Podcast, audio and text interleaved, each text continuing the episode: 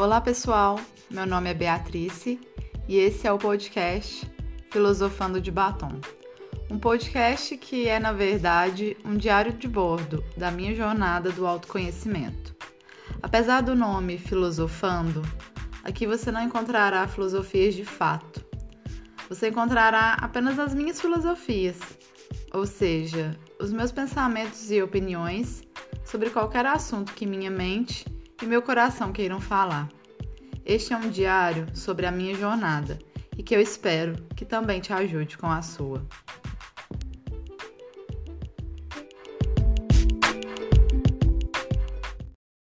Olá pessoal, como vocês estão? Como passaram a semana? Bom, por aqui tudo na mais perfeita ordem e paz, na medida do possível.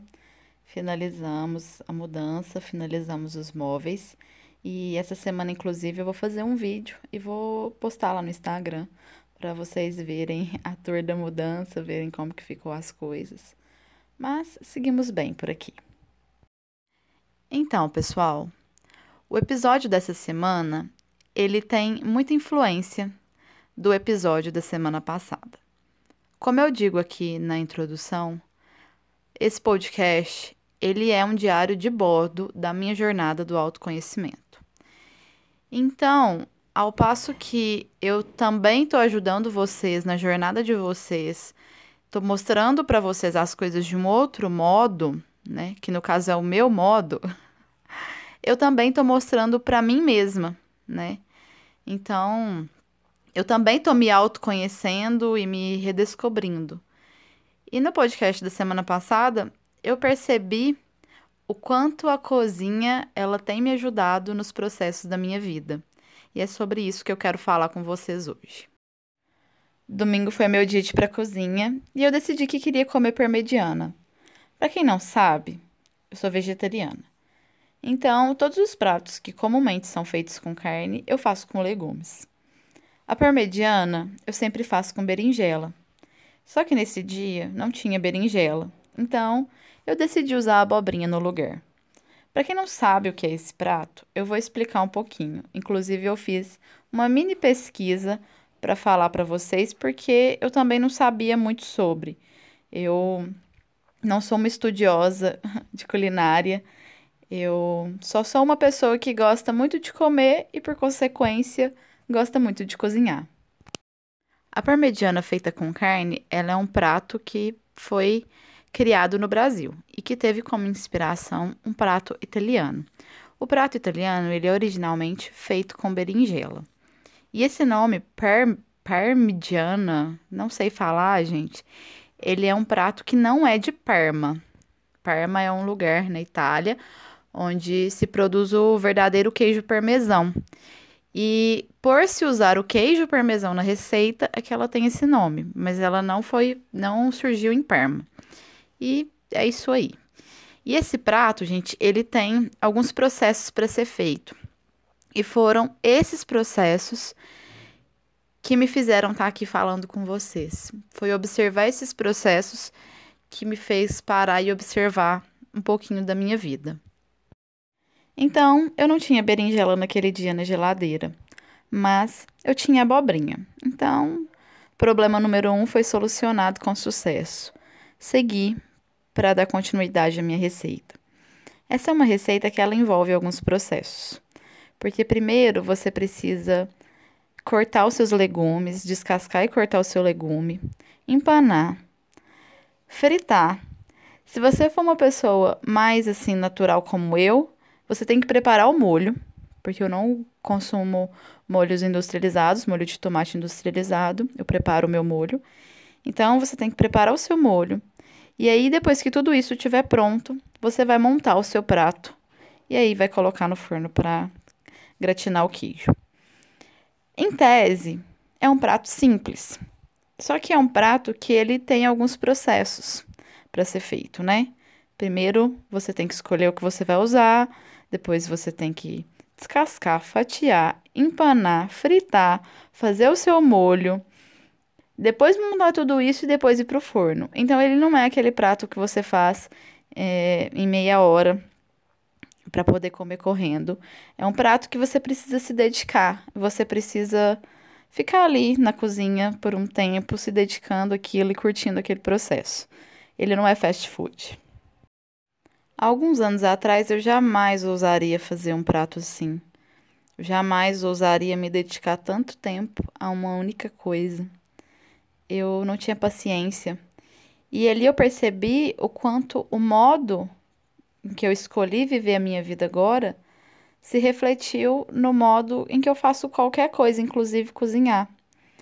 Eu aprendi a gostar dos processos da vida. E isso se refletiu ali na cozinha. A Bia de agora pode muito bem fazer um prato que demora duas horas para ser feito, porque ela aprendeu a gostar dos processos.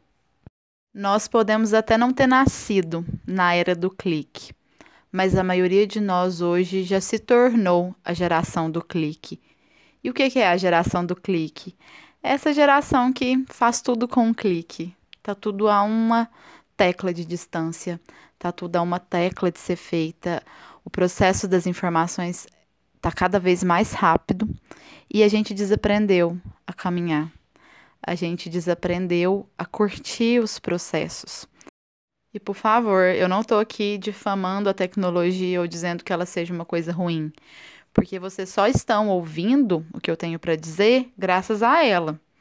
O que eu quero dizer é que a gente precisa de equilíbrio. Existem coisas que estão a um clique de distância e que bom que elas estão, e que bom que algumas coisas funcionam dessa maneira. Mas não são todas as coisas que vão funcionar dessa maneira. E é o que eu sempre digo: é o equilíbrio que a gente precisa ter. Cada coisa tem seu peso e cada coisa tem sua medida. Eu consegui encontrar esse equilíbrio em algumas coisas na minha vida. A cozinha foi uma delas, a arte, os livros, são coisas que me trazem de volta para o mundo real, são coisas ali que eu posso tocar e que eu posso fazer e sentir esses processos de uma forma muito leve e muito gostosa. E cada pessoa vai encontrar a sua forma de se conectar com você mesmo, com o mundo. Porque, gente, o mundo ele não é só essa telinha que a gente fica olhando 24 horas do dia. O mundo ele é muito maior, o mundo ele tá fora dessa tela e ele também tá dentro da gente. E cada um vai encontrar a sua atividade. Se você ainda não sabe qual é a sua, experimenta desligar o celular um pouquinho e ver uma coisa que você gosta de fazer. Desliga, desliga o roteador, desliga o celular e para e pensa o que eu gosto de fazer fora dessa esfera. Eu tenho certeza que vai ser uma coisa que vai te fazer muito bem e vai te trazer essa sensação de conexão, não essa conexão da rede do virtual, mas uma conexão real uma conexão com você, com o seu mundo e com as coisas que estão dentro de você que talvez você ainda nem saiba. E, gente, eu não tô aqui para romantizar as coisas.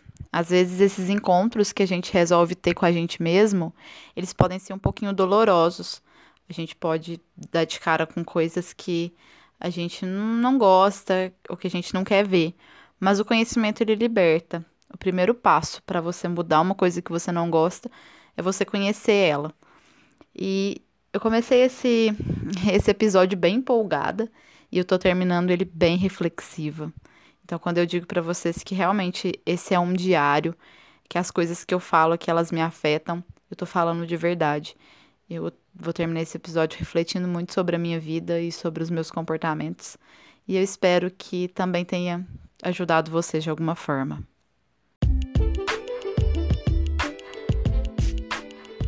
Então, gente, esse foi o quarto episódio do Filosofando de Batom. Eu espero que tenha feito sentido para vocês. Obrigada para quem me ouviu até aqui. Para quem quiser me seguir nas redes sociais, o meu perfil no Instagram é filosofando de batom, no Twitter é filo de batom. Toda sexta-feira a gente tem episódio novo. Um beijo e até mais.